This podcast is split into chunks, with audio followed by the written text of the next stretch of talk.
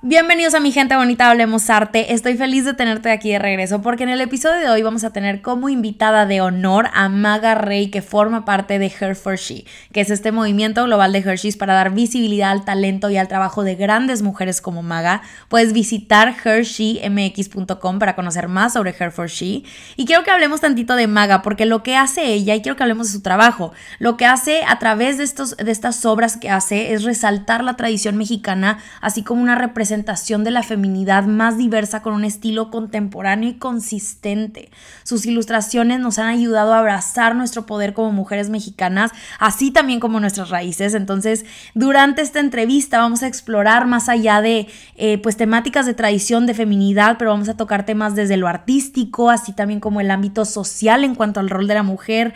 Maga nos comparte su travesía en este mundo, cómo es que llega hasta donde está ahorita, qué es lo que le inspira, qué medios ha recurrido, su, su objetivo con su arte y creo que es bien bonito tener estas pláticas con mujeres que están logrando grandes cosas. Así que quiero que te pongas cómodo y dejes correr este episodio. Con Hablemos Arte vamos a hacer que hablar de arte sea algo común, aunque no sea nada común y que sea de todos, no solamente el experto. Te lo juro que no te vas a aburrir. Pues bienvenida. Me da mucho gusto tenerte aquí, de verdad. Es justo ahorita estamos hablando de que ya sea tus redes sociales y se ve increíble tu trabajo, entonces es un honor tenerte por acá. Si puedes platicarnos tantito para que la gente se, em, se familiarice contigo y tu trabajo, qué es lo que haces. Eres ilustradora, eres una gran artista, que platiques tantito de ti. Gracias. Este, pues yo soy Maga Rey. Primero, muchas gracias por, por tenerme aquí en tu podcast. Como ya te había dicho, soy turbo fan tuya. Este. Y sí, soy, soy ilustradora comercial. Empecé hace relativamente poco. Mi carrera ha sido corta, pero bastante loca. Ok, e ¿hace cuánto empezaste? Creo que formalmente hace tres años empecé como, como ilustradora. Yo vengo de un trasfondo medio raro porque soy mercadóloga, o sea, me gradué de mercadotecnia. Eh, pero en realidad siempre me ha gustado mucho el diseño. Tengo como esta este, pasión de closet por el diseño. Eh, y fue hasta que me empecé a juntar con un montón de amigos muy cercanos que todos eran o ilustradores o animadores o diseñadores, que me empezaron a pasar como sus tips de vectoriza así. Ok. O métele color así. O usa Photoshop así. Y, ¿Y te gustaba? Sí, me gustaba mucho. O sea, me acuerdo que incluso mis tareas de universidad las hacían ilustrador, ¿no? Para, para meterle caché. O sea, eres la overachiever, así, la niña de los plumones que vamos a hacerlo increíble. Es horrible, porque sí era como una niña de los plumones, pero, pero con, el, con Illustrator y con Photoshop. No, horrible, o sea, yo con Illustrator y Photoshop no puedo, o sea, no puedo, se me hace complicadísimo, pero bueno, te apasionaba mucho. Exacto, y a mí se me sigue haciendo bien complicado porque lo que he aprendido pues ha sido como de, de guerrero, así de, claro, creo que le puedo picar aquí y sale, y sale este efecto, se puede lograr de esta manera. Em, pero fue así básicamente como empecé, haciendo eh, mis infografías de tarea en Illustrator, juntándome con amigos eh, bien talentosos que me enseñaron un par de, de trucos y de procesos. Y, y, ya de ahí como que fue una transición natural empezar a, a dibujar en tiempos libres y hasta hacer lo que hago ahorita, que sigue en evolución, pero vaya, como que fue una un proceso medio raro al principio. Ay, pero suena increíble porque siento que mucha gente piensa que ser artista y ser esta gran ilustradora o pintora o lo que sea es algo que naces y que llevas toda la vida haciéndolo. Entonces es bien padre escuchar sí, claro, que no.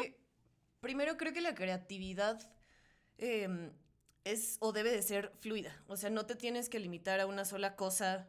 Eh, que te mantenga o que mantenga tu espíritu creativo eh, activo. Creo que eso es algo importante, que es tan eh, fluido y modulable como tú lo quieras hacer. Em, y la otra es, es cierto que yo, las historias que había escuchado de amigos ilustradores o incluso amigos artistas era de, no, yo era el que dibujaba los Gokus en secundaria. Exacto. Y yo, vendía, mucho, ¿no? yo vendía los Gokus en cinco pesos en la primaria. y pues, ay, yo jugaba como gato así. yo hacía rayitas. sí, me encanta. Este, sí, entonces creo que eso es algo que al final me jugó un poco a ventajas, eh, así es como lo quiero ver yo, porque de nuevo soy un poco overachiever, entonces al ver que me sentí un poco en desventaja con otras personas que sí traían como esta educación desde hace eh, tiempo y educación hasta formal universitaria, entonces sí me hizo como presionarme un poco hacia ser bien inteligente con los recursos que tenía, es decir, con el tiempo y con eh, los procesos que quería seguir para yo sentirme cómoda con las ilustraciones que estuviera creando. Ok, ¿y cómo es que llegas? O sea, porque ayer lo platicábamos con Diana y era de, tienen un estilo, tú tienes también un estilo súper marcado y básicamente es una firma todo tu trabajo, ¿no? Entonces, ¿cómo llegas a, a tener ese estilo? ¿Cómo lo llegaste a trabajar? ¿Te tardaste todos estos tres años? Creo que a veces empezamos a agarrar inspiración de otras personas y, de ahí partimos, ¿no? Sí, completamente. ¿Cómo fue tu proceso para llegar a, a donde estás ahorita? Creo que lo primero fue empezar a consumir muchísimas referencias. Y creo que esto es válido eh, no solo en la ilustración, sino en un montón de áreas creativos. Llámese fotografía, llámese publicidad, eh, llámese cualquier cosa. Creo que em, el tener como esta biblioteca mental lo suficientemente amplia para obtener diferentes referencias no solo de una cosa, ¿eh? o sea, yo no me eh, basaba solo en buscar ilustradores o ilustradoras, yo, no sé, empecé a ver escultura, eh, fotografía, hasta como ciertas cosas de arquitectura, porque había como ciertos arreglos que me gustaban. Entonces, como llenarte de un montón de cosas, creo que te hace, uno, tener esta base amplia sobre, de conocimientos e información, y la otra es que también te va formando un criterio sobre lo que te gusta y sobre lo que no te gusta. Exacto. Y creo que eso fue clave para encontrar un poco mi estilo, que de nuevo sigue en desarrollo constante. Em, pero creo que entender un poco por qué me gustaban ciertas ilustraciones o por qué me gustaba cierta corriente artística eh, y por qué no me gustaban otras, me ayudó también a hacer un criterio y para crear lo que yo quisiera ver. Es como esta frase que dicen, describe el libro que, que te gustaría leer, más o menos eso aplico casi siempre en, en, el trabajo que hago y en las ilustraciones que tengo. Ay, qué bonito, me fascina esto. ¿Y de qué te tienes algún artista en específico que te inspires o que sea como una gran inspiración para eh, tus ilustraciones o todo tu proceso eh, creativo? Sí, creo que han sido varios y esto em, se lo robé a un amigo muy querido, a un muy querido amigo que me decía, tú róbale a los artistas muertos, tú investigalos y róbale a ellos, porque eh, algo que sabemos es que no hay nada nuevo bajo el sol, ¿no? Siempre hay estas reinterpretaciones, readaptaciones o juntas un montón de cosas para al final crear algo que es único, eh, pero sí viene y parte de otras cosas. Entonces, por ejemplo, empecé a ver muchos artistas, eh, Art Deco, por ejemplo, el Chango Cabral, que es mexicano, eh, Lautrec o algo poquito más contemporáneo como Milton Glaser, que fue el diseñador, pero que llevó y creó la ilustración como si un nivel comercial. Ok. O Tom Purvis, por ejemplo, que también em, era una especie de artista, pero también era un ilustrador porque lo llevaba a un territorio comercial. Ok, me encanta. Y creo que podemos ver, eh, digo, si se ven, ahorita los que nos están escuchando, si se meten a, tu Instagram, este, que puedan ver eh, el estilo que tienes, porque yo creo que resalta mucho como esta cultura mexicana y como de alzar esta cultura también. Hay algo de por ahí, algunas influencias o el objetivo de, de, mucho de lo que tú haces, ¿hay algo detrás por allá? Claro, pues creo que em, encontrar un estilo para mí fue complejo porque de nuevo como que empecé de me aventaron ahí al centro y dije, ay, ¿qué hago? ¿A dónde voy? Entonces creo que lo natural para mí fue buscar cosas que me fueran cercanas, que para mí fueran eh, estéticamente agradables, estéticamente eh, bien hechas, que a mi criterio me gustaran y lo que tenía o lo que sigo teniendo más cerca obviamente es toda la influencia de la cultura mexicana. Porque obviamente tenemos un montón de cosas eh, preciosísimas que para mi gráfica funcionaban. Y lo llevé a ese nivel funcional de, ok, me gusta cómo se ve esto, cómo lo adapto para que siga siendo algo eh, funcional y comercial, porque al final yo soy ilustradora comercial. Entonces es como esta readaptación de eh, gráfica mexicana, de cosas que a mí me gusten, pero que también siento que funcionen a nivel comunicación. Ok, perfecto. ¿Y cómo incorporas esta diversidad que también noto mucho en tu trabajo, eh, pues en estos trabajos, por ejemplo, comerciales? ¿Cómo, cómo logras eh, juntar estos dos mundos de como lo súper artístico a igual cuando estás trabajando ya con un cliente? Claro, pues creo que algo interesante que me ha pasado últimamente es que he desarrollado, he trabajado en desarrollar un estilo. Sí. Y las marcas al final es por lo que me buscan. Siguen tu estilo, exacto. Exacto, entonces, em, por más cerrado o abierto que llegue este el brief que yo reciba de alguna marca, pues siempre lleva ese sello mío o esta, eh, pues sí, este estilo que yo le trato de imprimir y con ese estilo pues vienen eh, mis maneras eh, un poco quizá reducidas o escondidas de percibir el mundo o de lo que quiero representar yo en, en, mujeres o en lo que es para mí bello o estéticamente atractivo, pues tiene que estar impreso en, en todo lo que hago, sea comercial o no, a mayor o menor medida, pero tiene que haber algo mío ahí. Wow, me fascina. ¿Y eh, cómo empiezas? Sí, creo que esto es lo más interesante de platicar con personas como tú, que están metidas en este mundo artístico, eh, que son artistas ya, ¿Cómo empiezas a, vivir de tu trabajo, vivir de tu arte? Que creo que esto es algo que muchos de los escuchas de Hablemos Arte también buscan y que es algo que traen muy metido de, pues hablamos ayer de la validación también incluso, ¿no? Que a veces buscamos mucha validación del exterior para creer que lo que hacemos es bueno, pero ¿cómo, cómo es tu proceso o qué le dirías a alguien que va empezando con, eh, con su carrera artística y que quisiera vivir de ello? ¿Es algo fácil? ¿No es? Em, creo que para mí fue un proceso eh, que lo divido en dos partes. Eh, una fue eh, tomarme más en serio y la otra fue tomarme menos en serio. Y aunque parezca contradictorio, creo que em, la parte de tomarme más en serio fue cuando empecé a yo a hacer dibujos en mi tiempo libre. empecé a hacer cosas que dije... Mm, Me gusta, aceptable, ok.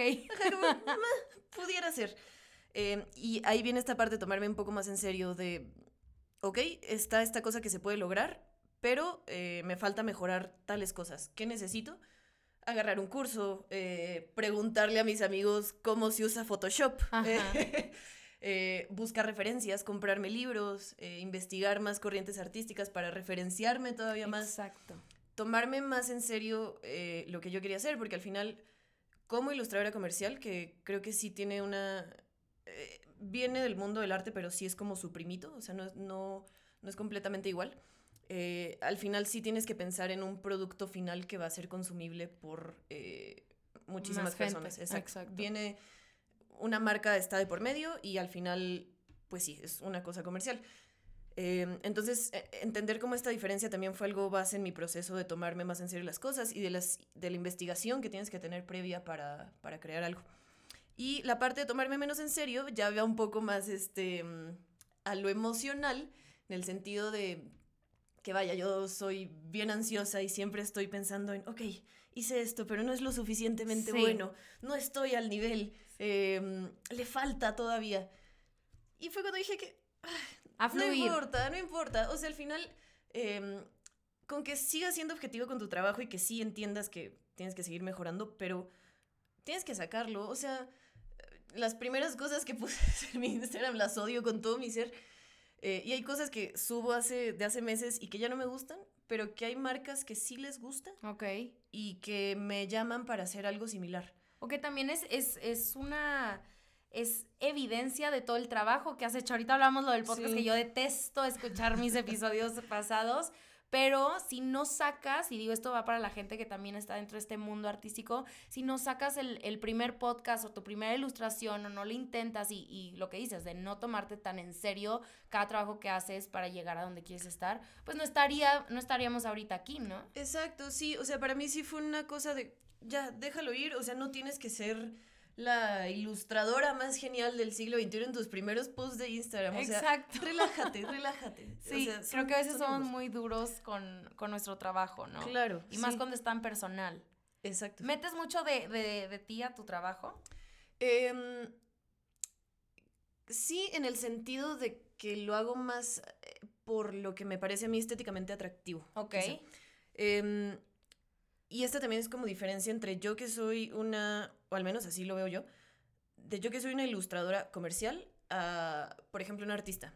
Eh, yo como artista comercial, digo como ilustradora, perdón, comercial, em, sí trato de interpretar las cosas que a mí me gustan y darles eh, como su toque. Pero no necesariamente vienen cargadas, no sé, de algún eh, mensaje político, o no necesariamente, o no todo el tiempo están cargadas de algún sentimiento eh, trascendental que yo esté teniendo. Ok.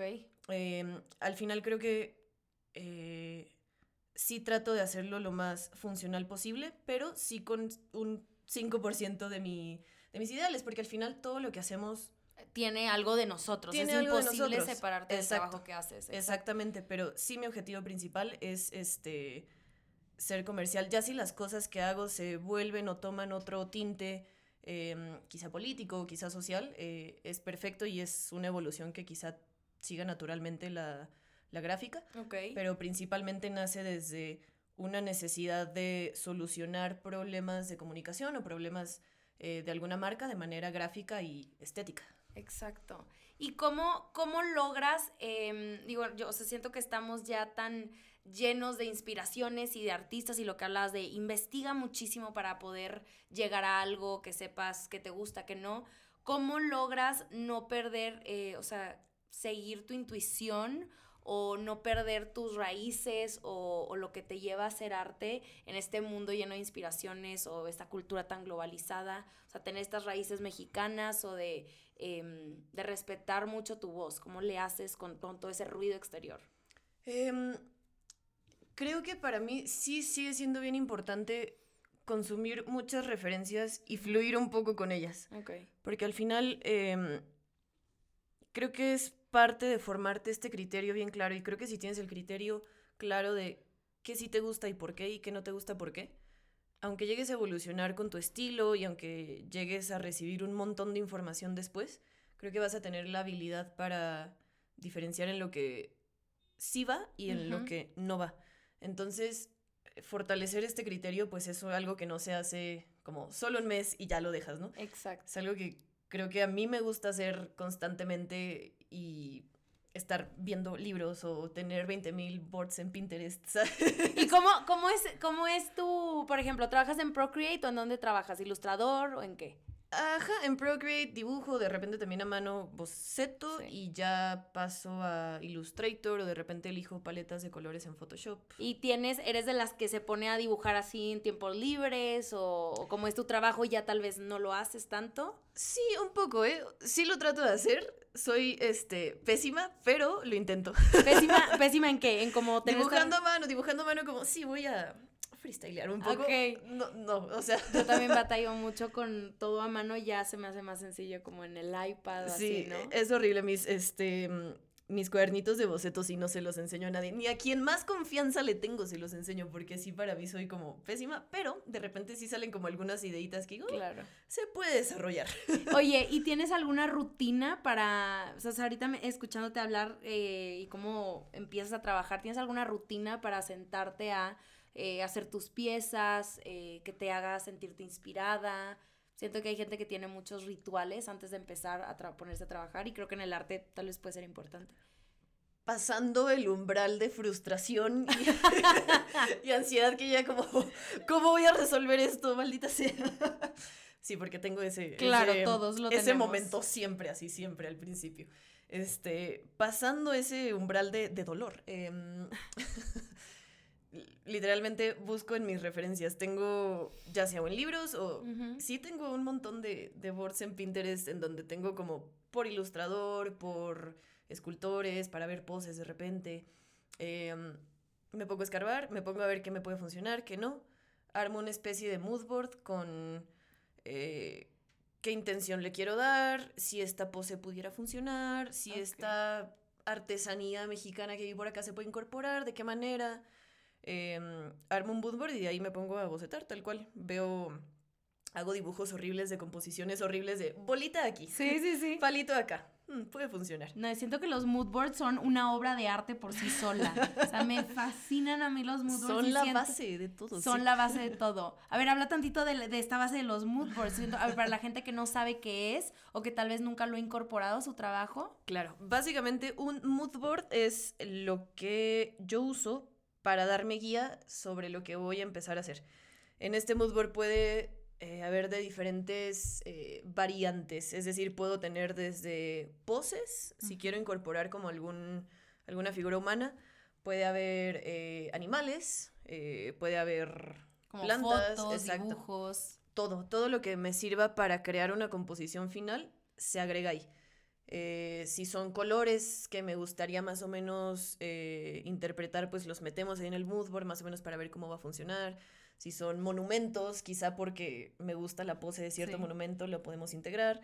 Em, sí, básicamente una selección de pequeñas cosas. Un collage. ideas, un collage para llegar a una idea final. Exacto, sí, un collage de, de cosas. Y si sientes que, que, le da como estructura a tu trabajo, definitivamente, ¿no? Sí, sí, y más porque a mí me cuesta mucho trabajo em, pensar de la nada. O sea, yo no tengo como esta chispa creativa que digo, claro, a crear. Creo que aquí aplica la frase esa famosa que dice, pues la inspiración existe, pero te tiene que encontrar trabajando. Exacto. ¿No? O sea, ponerte a trabajar y hacer el, pues, el trabajo duro y lo feo y ese, ese proceso de, de no sé qué voy a hacer mientras estás, pues, creando cosas, ¿no? Sí, exacto. Y ya es mucho más fácil así llegar con...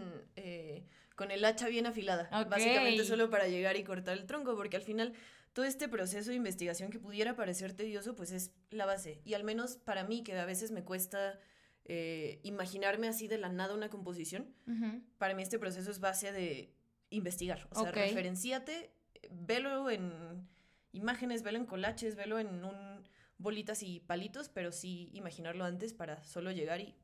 Oye, y veo que sí hay mucha como como elementos tradicionales mexicanos en tu trabajo o me equivoco?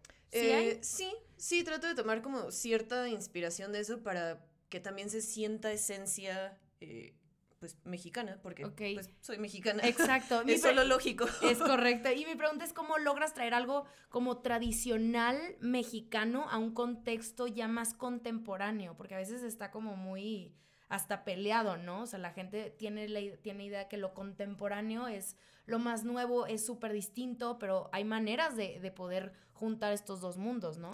Claro, pues sí, creo que fue tomando ciertos elementos que a mí me gustaron y que siento que funcionan, o elementos muy representativos como, no sé, de repente pajaritos o golondrinas, ¿no? Que es un ejemplo, pájaros siempre me gusta incorporarlos.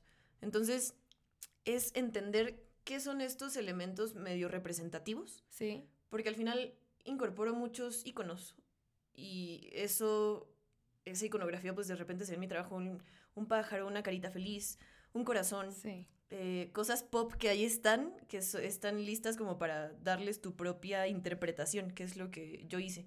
Y creo que de esa manera, como entendiendo estos elementos como iconos, ya fue solo cuestión de irlos metiendo como a mi, a mi discurso o a mi, o a mi gráfica. Ay, me encanta. Y ahorita, em, viendo también tu trabajo, haces muchos murales, ¿verdad? ¿También? Ahí va, sí. Ok. Algunos. ¿Y, es algo que vas empezando apenas o...? Llevo poco haciendo murales, sí, llevo, creo que hace un año fue el primero. O sea, soy una bebé de ¿Cómo es esa experiencia de hacer un mural? Está muy loco. Está muy loco y me encanta porque sí es... Em, ¿Difícil? Sí, sí difícil, y más porque una cosa es saber medio dibujar y luego vectorizar, y otra cosa es haz una cosa gigante como hazla, ahí está, ahí está esta pared pinta.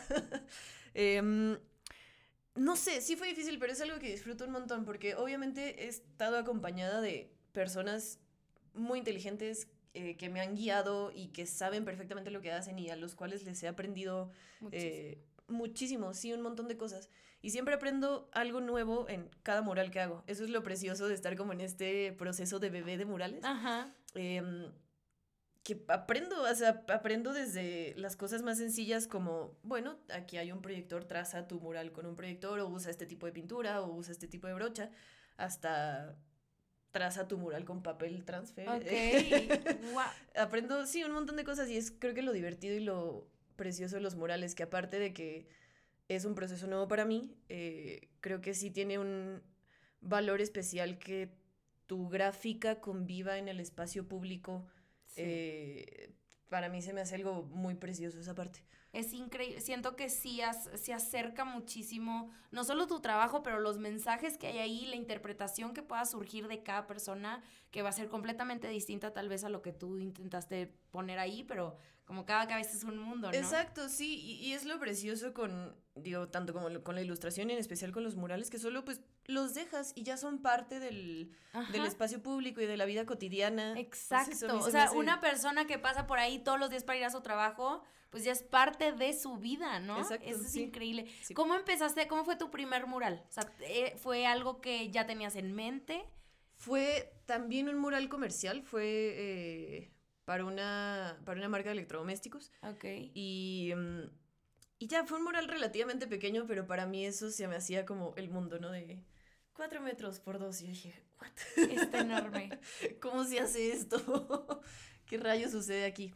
Em, y ya creo que de ahí eh, se empezó a hacer más fácil. Ahora ya los, los murales grandes ya no se me hacen tan, tan complejos, tan retadores. Sí, exacto.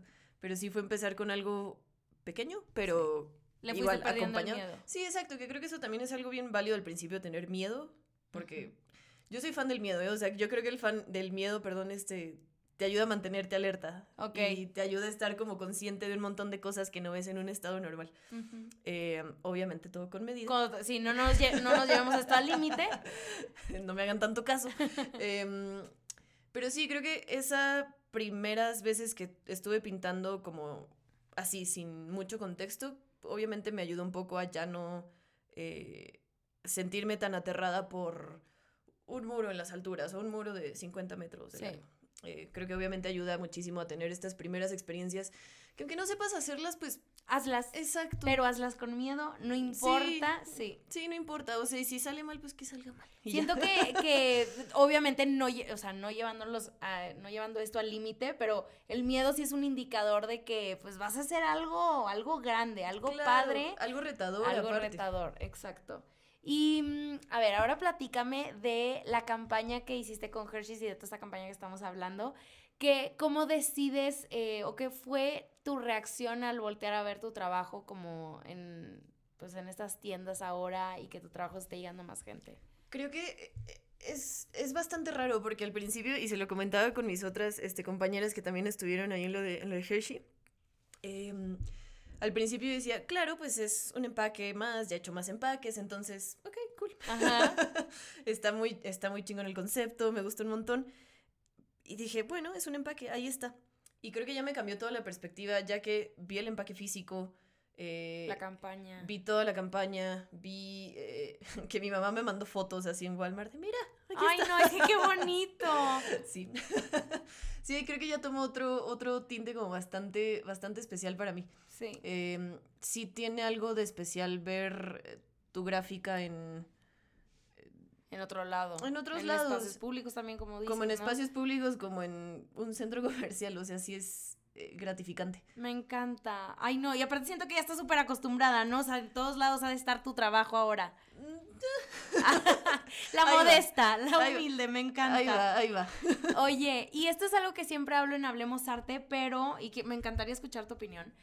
¿Por qué crees que es necesario que la gente aprenda de arte o que tal vez se involucre tantito, em, ya sea hacer, aprender? O sea, algo debe de servir en la vida, ¿no? ¿Tú piensas? ¿Cuál es tu opinión al respecto?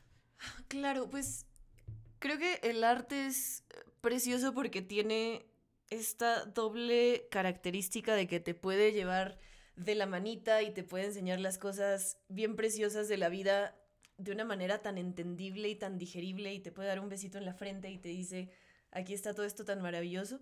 Y también tiene este contraste de que puede llegar y te da una cachetada y te dice, oye, también está pasando esto y te lo enseña de una manera tan... Como cruda y en la cara, ¿no? Tan cruda y en la cara y lo entiendes y lo interpretas a tu manera. Creo que esa cualidad que tiene el arte es, creo que única del arte. Sí. Y pues para mí eso es por lo que todos deberíamos de consumir en su medida o no, eh, pues arte y aprender de él y ver y verlo. Y te hace sentir algo a la hora que estás creando de, de, pues no, no me imagino haciendo otra cosa tal vez, o el arte de verdad me ha cambiado la vida, esto es mi trabajo, o qué sientes al, al crear o al estar tan en contacto con el mundo del arte. Eh, Bien, creo que de nuevo, cuando paso esta etapa de frustración de no sé qué dibujar, sí. soy como este meme de las niñas con, de la niña con la carayola que está como ah, llorando. Sí, llorando así enojada, soy yo también. Creo que, sí, creo que dentro de toda esa frustración que de repente siento al final, pues sí siento un amor eh, y una gratificación bastante grande sobre lo que hago, porque al final creo cosas que vienen de mis manos, creo cosas que vienen de, de, mi cabeza, de lo que he investigado, eh, de mi vida, de las personas con las que me, con las que me he relacionado, de amistades, de parejas, de todo. O sea, para mí la ilustración llegó em, como de medio golpe en mi vida y, y, de casualidad también un poco.